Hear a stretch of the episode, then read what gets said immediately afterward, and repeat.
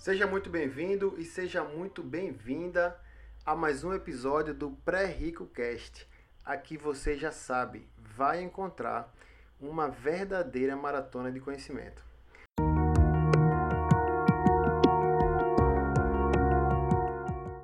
Hoje eu vou conversar com uma correspondente da Caixa Econômica Federal e a gente vai trocar algumas ideias, algumas informações, trazer mais clareza não só sobre esse momento que a gente está vivendo economicamente, mas também nesse, nesse novo cenário que está por vir sobre portabilidade, sobre empréstimos, sobre dívidas, sobre as propostas que o governo está trazendo para poder é, socorrer a economia, essas medidas emergenciais.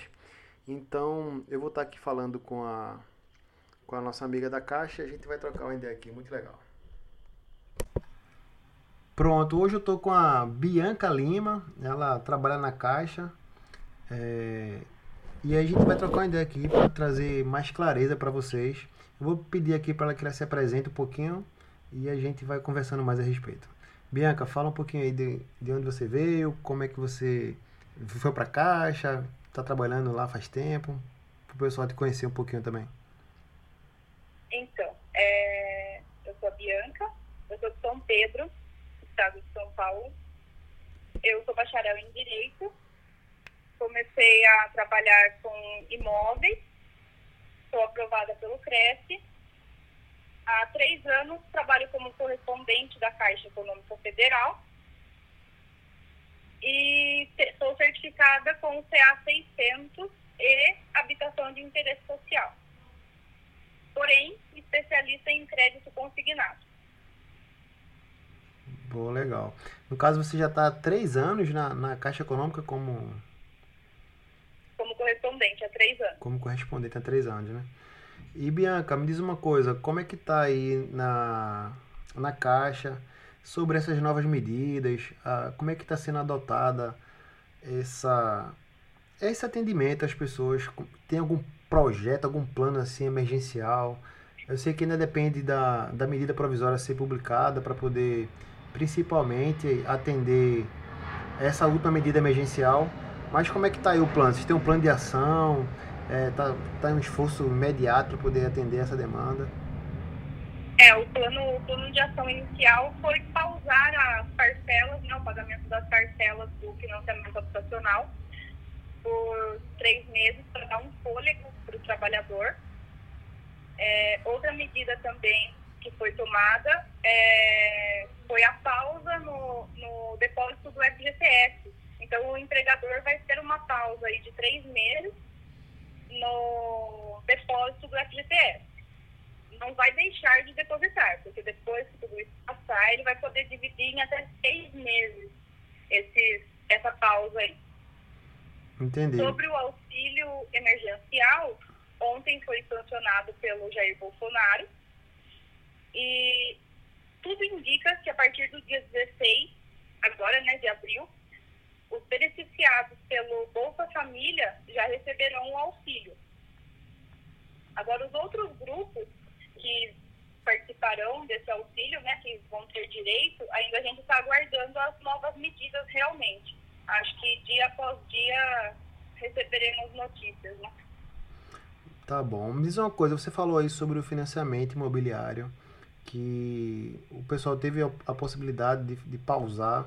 Eu até cheguei a comentar também no meu Instagram que era só baixar o aplicativo lá e automaticamente você conseguiria fazer isso aí.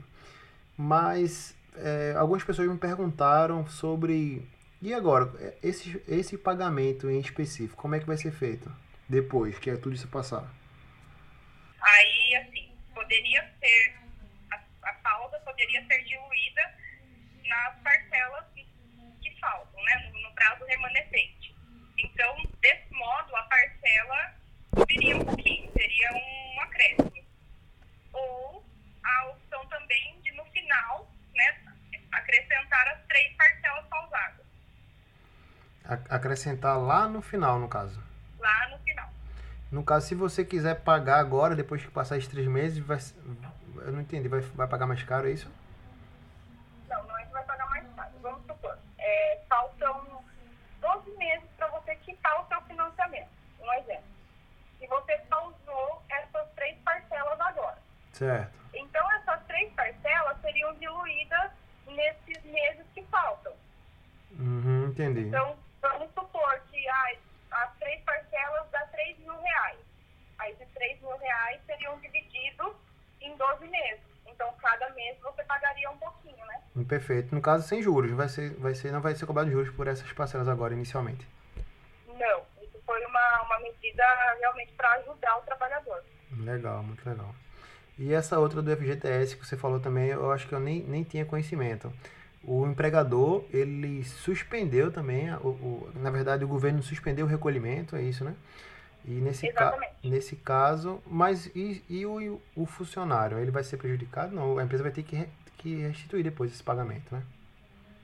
Não vai ser prejudicado, uma vez que passados os três meses, o empregador tem que recolher esse FGTS normalmente. Perfeito. Me fala aí também sobre esse auxílio emergencial. Eu vi que tem alguns critérios lá que para o pessoal realmente receber. Você falou que a partir do dia 15 existe a possibilidade, né? Existe uma demanda muito grande do governo aí para atender essa, essa uma celeridade, na verdade. O pessoal que já é cadastrado, que já recebe Bolsa Família, vai ser mais fácil, né? Mas as outras, as outras pessoas que ainda não receberam nada, né? Que ainda não, em princípio, não tinha nenhum auxílio do governo como é que vai funcionar? Eles, eles precisam. Eu vi que tem que ser mais de 18 anos. Tem uns critérios é, bem, de, bem definidos lá, né? Ou não, né? Parece que tem tanto, tanta informação lá que às vezes se confunde, pessoal. É, na verdade é assim, o trabalhador informal, que é aquele trabalhador que não recolhe INSS, não paga o MEI, não tem cadastro em nenhum lugar, a, o governo vai lançar uma plataforma digital onde esse trabalhador informal vai poder se cadastrar. Perfeito. Aí, a partir desse cadastro, é, as informações vão ser confrontadas com outros sites, outras plataformas digitais, para ver se todos os dados estão corretos, se realmente é verdade, né? A partir daí seria feito o pagamento do auxílio. Entendi. No caso, é, vai ser um, um, um programa do governo, do, do, Ministério da Economia, ou vai ser algum programa vinculado com a Caixa, sabe dizer? Não é com a Caixa. Até então, o que o governo disse é que o pagamento seria feito pelos bancos é, do governo, né? Entendi. Seria a Caixa, o Banco do Brasil, mas provavelmente vai, vai ser feito pela Caixa. Provavelmente. As casas lotéricas também vão poder, de alguma forma, contribuir também nessa vazão, porque tem lugares que a Caixa Econômica, não existe a Caixa, né? Normalmente uma pequena cidade e tal, ela é atendida simplesmente por uma casa lotérica, né? Exatamente, e principalmente porque a maioria dos beneficiados vão receber o, esse auxílio através daquele cartão, né, que o cartão Bolsa Família, onde o pessoal saca mesmo nas casas lotéricas, né? Verdade. Eu, eu vi também que tem a medida seguinte, se o beneficiário é, que vai passar de direito, né, já receber o, o Bolsa Família, ele pode optar pelo auxílio emergencial, porque talvez possa ser maior do que o Bolsa Família. Exatamente. É, na verdade, ele, eu acredito que não vai, não vai precisar nem que ele opte por um ou por outro. Eu acredito que no lugar do Bolsa Família já vai ser creditado esse auxílio emergencial. Entendi. Não, o Bolsa Família depende de família para família, né? Varia o preço? Depende. Entendi. Entendi. Se a pessoa, então, na verdade, o microempreendedor ele tem que estar em dia com o MEI. A pessoa, a pessoa que é autônoma, ela tem que estar em dia com o, o, o recolhimento. Do INSS. O recolhimento INSS. O recolhimento avulso que eles falam, né? Que você tem que estar em dia, né? Que, na verdade, o INSS vai disponibilizar uma, uma relação de contribuintes autônomos, né? Entendi. E, o, e a pessoa de baixa renda é só estar tá em dia também lá no cadastro único. Isso, o cadastro único, provavelmente o baixa renda já, já deve estar cadastrado, né? Perfeito. E aí o. Se você sabe, você sabe dizer algum detalhe a respeito é, sobre a família, né? Eu vi que se for uma, uma mãe, a, a chefe de família, ela pode ter acesso a duas cotas no valor de R$ 1.200. R$ 1.200, isso, exatamente. A, a mãe, né, que é chefe de família, recebe o Bolsa Família para mais um filho, né? Quando há mais um filho, ela vai poder ter o acesso, sim, a duas cotas. Entendi. E, e, caso não seja a mãe, a chefe de família, até duas pessoas na família, desde que, desde que estejam é, dentro dos, dos, das caracteres, das informações previstas lá, né? Também cada um vai poder receber no máximo duas cotas por família, né? Isso, no máximo duas pessoas da família podem receber. Muito legal. Tem que ser maior de 18 anos, não pode estar recebendo nenhum, nenhum outro benefício, tipo seguro-desemprego, coisas desse tipo, né? Tem que estar. Não pode estar recebendo nenhum benefício. Ah, tá. Se a pessoa. É, a, a aposentadoria que você fala é aquela por invalidez também, tudo entra, né? Isso. O único auxílio que pode estar sendo recebido é o Bolsa Família. Entendi. A única exceção é o Bolsa Família. Entendi. Sobre a, a renda, eu vi que também tem um limite de renda, que as pessoas é, precisam, é, a, é, por família, não pode passar de três salários, eu acho que era uma coisa desse tipo, assim, Isso, detalhes. Né? É. Né? São três salários no, no máximo, né? Que a família não pode ter recebido. E eh, tem alguma coisa também sobre meio salário mínimo por, por, por pessoa. Seria a renda mínima exigida isso, o meio, é, meio salário mínimo, é, naquele sentido que você comentou, sobre duas pessoas da mesma família receber. Perfeito, entendi. Pronto, legal, é, Bianca. Vamos falar então de outro assunto agora. Tem mais alguma medida que é, tá, que tá para sair? Tem mais alguma informação que vai ajudar outras, outras categorias, outras classes? É tudo projeto ainda, não tem nada é, aprovado? Hoje eu cheguei a ver é, no, site Ministério da Cidadania, que tem um projeto, né? Ainda não tem nada certo, não foi, não foi para votação, não foi nem para a Câmara ainda. Mas que o governo está pretendendo ajudar os trabalhadores registrados. Para que o empregador. Certo, continue, por favor. Para que o empregador é, possa dar uma pausa né, no, no pagamento dos funcionários, sem precisar ter demissão. Mas eu ainda não entrei a fundo, não, não deu tempo ainda.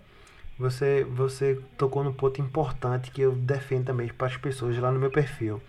Que é o seguinte, eu vi que você falou que foi no site é, da, do Ministério da Economia, eu não entendi bem, eu, eu entendi o seguinte, você foi buscar informação é, no, no site oficial do governo, né? como você mesmo falou, que vai ser disponibilizado um programa e tal, então tem que ficar atento para não entregar os dados para qualquer pessoa, fazer entregar o CPF ou fazer um cadastro na plataforma que ainda não está disponibilizada. Os pagamentos vão ser feitos lá para o meio do, do, do, mês, dia 15, então nada antes disso é, é realmente oficial. Você tem algum, alguma dica para os ouvintes aqui? É, buscar essa informação assim mais fidedigna possível, onde eles conseguem informações. A palavra-chave para o momento, eu acredito que seja cautela. É, tem muita gente aproveitando desse momento difícil, porque assim é um momento que tem muita família passando mesmo dificuldade e necessidade. E os meus clientes e também não clientes têm me contatado dizendo que as pessoas estão oferecendo crédito para quem tem restrição no nome. Um banco não consegue fazer isso. Eles estão usando o nome da Caixa para oferecer crédito a negativado. Então, é assim, colocando sites falsos, pedindo informação das pessoas, se aproveitando desse momento. Então, se quiser informação, utilize o 0800 da Caixa, procura um correspondente realmente credenciado com a Caixa, para poder ter uma certeza né, do que está fazendo. Entendi. Você, Bianca, por exemplo, você atende é, só o pessoal de São Paulo ou você consegue atender pessoas de outros estados? As pessoas poderiam te procurar para buscar informações ou só clientes seu que tem algum produto, alguma coisa assim desse tipo? Não, não. Eu, eu, tento, eu tento ajudar o máximo que eu posso tenho atendido clientes de outros estados, é, principalmente quando teve a pausa na aplicação, eu ajudei muita gente a, a conseguir utilizar o aplicativo. Porque, assim, é muito importante, né? Eu acho que o momento é, é esse mesmo. Cautela e um poder ajudar o outro. E, e como é que faz para o pessoal te encontrar, então? Para pegar mais informações, saber como é que... Saber de mais informações, onde buscar, ter, ter a certeza que alguém da Caixa, que é um correspondente... Como é que as pessoas te acham? Qual é a maneira mais fácil de te achar? É, a respeito disso, eu acho que o meio mais fácil está sendo pelo Instagram mesmo. Eu estou postando diariamente dica e notícia, né? E também atendo online pelo WhatsApp, não tem problema. Eu tenho o WhatsApp online do correspondente, então eu consigo, consigo ajudar na medida do possível. Então deixa o teu Instagram para o pessoal te achar então logo. o, o meu Instagram é arroba lima.bi arroba lima.bi, bi de Bianca, né? Eu vou deixar na, na descrição desse episódio também, o pessoal que está ouvindo aqui e quiser é, conseguir mais informações, tirar mais algumas dúvidas, é, a Bianca ficou à disposição aí. Desde já, Bianca, eu agradeço bastante a você pela, pela disponibilidade. As pessoas, com, cer com certeza, nesse momento aí, é, o, o que menos elas querem é, é ter a sua conta bloqueada ou ser ou você ter seus dados clonados, né, que isso aí vai trazer mais transtornos. Inclusive, você pode até perder o auxílio, né? Alguém pode sacar para você antes mesmo do direito que você ainda tem. Então, é bastante importante buscar informações é, direto da fonte e desde já agradeço a você aí por estar tá, é, se, se, disponibilizando ao, ao, pessoal que é do, do pré-rico cast aqui, que é do meu podcast, né? Mas, Bianca, é, vamos falar um pouquinho ainda sobre. Eu vi que você falou que era especialista em consignado, é, em, em financiamento imobiliário. Tem alguma linha é, é, especial? Esses, esses, essas modalidades por hora ficaram mais atrativas? Ficaram menos atrativas? É, congelaram também esses procedimentos? Como é que está o aquecimento imobiliário nesse momento? É, no, nesse momento, a gente teve uma queda na taxa do crédito consignado nós tivemos também a pausa no, em todos os empréstimos, né, inclusive o CDC, que é o crédito pessoal, crédito direto, caixa, nós tivemos a pausa também no pagamento dessas parcelas, que eu acho que é muito interessante e ajuda, né? Ah, então, peraí, no caso, as pessoas que têm hoje um empréstimo via caixa, mesmo sendo consignado, ou o outro também pausaram, é isso? Não. O consignado, o consignado não. não teve a pausa. Certo. O consignado, a taxa estava 1,72 e caiu para 1,52. Mas as pessoas precisam fazer alguma solicitação, algum cadastro, ou automaticamente essa taxa foi reduzida para todo mundo que já tinha? Então, quando é funcionário público, a taxa pode variar de convênio para convênio. Perfeito. Essa taxa que eu te passei agora é do INSS, para aposentados e pensionistas. E sobre a pausa para o empréstimo, é a pausa para aquele empréstimo pessoal, chama mais conhecido como CDC, que é o Crédito Direto Caixa. As pessoas que tinham essa linha de crédito, é, elas foram, foram automaticamente pausadas ou a pessoa também tem que solicitar igual foi feito no... no... Não, ela tem que solicitar também como foi feito no, no imobiliário. Na habitação. Na habitação. Entendo. E essas taxas de habitação por hora melhoraram também? Deu uma. Não, não vai influenciar nada agora no momento. Se a pessoa quiser financiar um imóvel agora, ela consegue? Está tudo parado? Não, consegue. Eu continuo fazendo financiamentos habitacionais normalmente. É, inclusive, bastante gente me questionou de outros estados. Me questionaram pelo Instagram perguntando: ah, mas eu queria financiar um imóvel, ou talvez o meu financiamento está em andamento. Como que vai acontecer agora? Não parou, vai continuar normalmente. E as, e as taxas estão atrativas. Se a pessoa, por exemplo, quiser trazer um outro financiamento de outro banco, eu sei que o assunto é um pouco diferente do que a gente começou, mas seria uma modalidade de portabilidade, né? É, dá para fazer ainda hoje? Tá, tá tranquilo? Não tá fazendo por hora? Fazer e, assim, nesse momento eu tenho feito muita portabilidade de crédito consignado.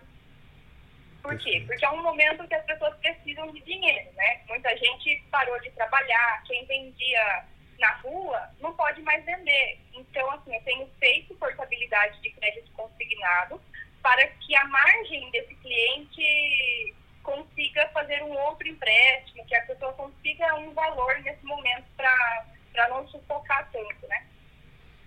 Entendi. Agora deixa eu fazer uma pergunta, ver se, ver se a minha pergunta faz sentido.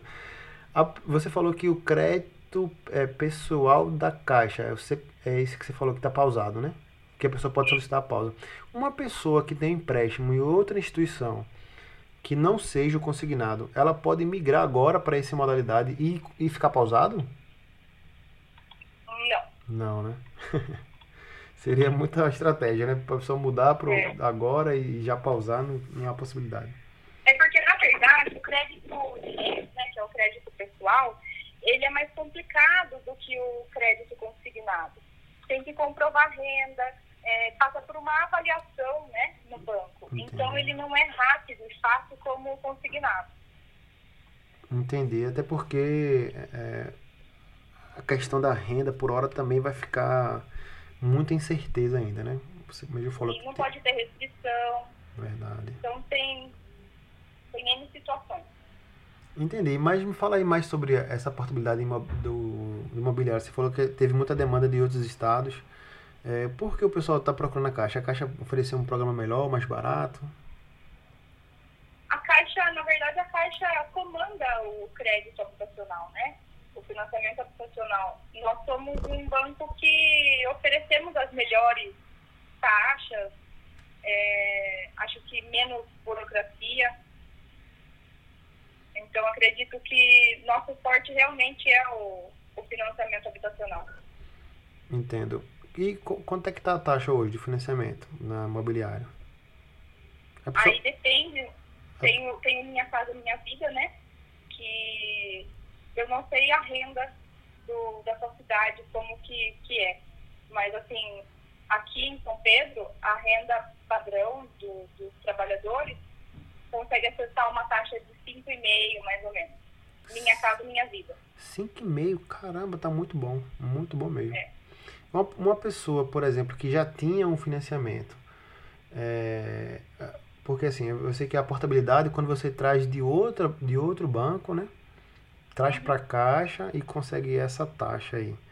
Mas essa taxa, no caso, que você falou da sua cidade. Mas com certeza esse programa está atuando nível nacional e tem que saber direitinho. Você conseguiria fazer para as pessoas de outro estado também essa uma mudança desse tipo?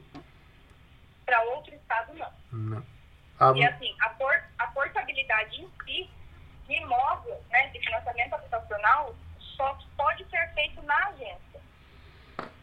Entendi.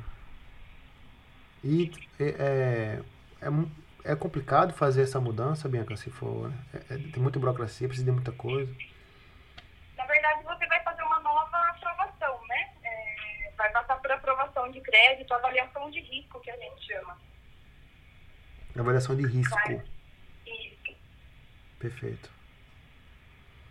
E aí vai depender da, da, do perfil do, da pessoa para poder saber. E essa análise é, é paga? Tem alguma taxa para a pessoa fazer essa análise também, não?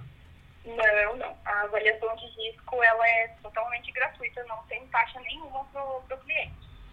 No caso, o, o imóvel, é, na, em tese, eu, eu acho que é assim, né? Se o imóvel já é financiado por alguma instituição, em tese, ele também pode ser financiado pela Caixa, desde que esteja é, igual como está na, na, planta, na escritura, né?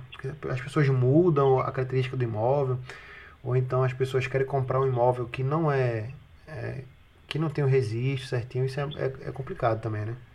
Exatamente. Aqui é muito comum a gente ver aquela casa que foi feito um puxadinho, né? Por exemplo. E a pessoa acaba construindo mais um quarto ou faz uma área e não a verba na matrícula. Então, é assim, para financiar o imóvel, ele tem que estar 100%, a documentação tem que estar 100% correta. Tem que ter a planta exatamente de tudo que tem construído. Tem que ter o habite e tem que estar averbado na matrícula. Em tese, os, os outros, as outras instituições que já promoveram o financiamento desse imóvel já passou por uma avaliação e tal. Né? Em tese, se ele está sendo financiado por outra instituição, ele pode ser se importado para a Caixa sem muita, vamos dizer assim, né? Ela vai, vai passar por uma avaliação também, não vai de qualquer forma? Vai passar. Vai passar. Mas é, é o que você falou. Em tese, né? É, é para que assim, toda instituição tem um engenheiro credenciado e esse engenheiro vem até o imóvel. O engenheiro visita o imóvel e faz as comparações do que está construído com o que está sendo apresentado no documento. Entendi. Bom, Bianca. Eu acho que a gente conseguiu aqui é, entregar bastante valor aos, nosso, aos nossos ouvintes aqui. As pessoas nesse momento aqui é, talvez fosse vontade de muita gente querer falar com alguém que representa uma instituição tão séria quanto a Caixa, que vai estar aí com certeza ajudando muito a população nesse momento que a gente vai passar, tá, que está passando, na verdade, no momento agora de saúde, né? Mas que está tendo reflexo direto na economia e com certeza a Caixa vai, vai trazer um esforço grande para poder ajudar todos os brasileiros. Com certeza. E assim, eu acredito que todo mundo deve acompanhar, porque acredito que ainda essa semana saia alguma informação sobre queda de juros, né? Para crédito consignado. Entendo, entendo. Então as pessoas que porventura querem ainda fazer um empréstimo por, por, de, por condições diversas, né? Da, do, da sua renda que vai ser de alguma forma vai prejudicada, prejudicada né? vai conseguir ainda é, ter acesso a um crédito mais em conta, mais barato, né? Sim. Tá bom. Então, Bianca, você quer deixar mais algum recado? Quer falar alguma coisa a respeito mais, alguma novidade? Eu quero agradecer a oportunidade e dizer que eu estou à disposição. Então, eu acho que ajuda nunca é demais, né? Perfeito. E no que eu puder ajudar, eu fico à disposição. Tá bom, Bianca. Eu que agradeço, né? Que eu estava falando que qualquer pessoa hoje que está precisando de ajuda, falar com algum correspondente oficial seria de muita valia. Então eu acredito que você trouxe bastante valor aqui ao nosso episódio de hoje. Acabou virando um episódio especial, né? Que eu só faço convidados é, nos episódios fechados, no episódio 20, episódio 30, episódio 40. Mas esse é o episódio número 31, né? E eu consegui um convidado para poder falar mais sobre essa demanda. Muito obrigado. As pessoas te procuram no Instagram, vou deixar ele na descrição aqui abaixo. E, e valeu, a gente se fala.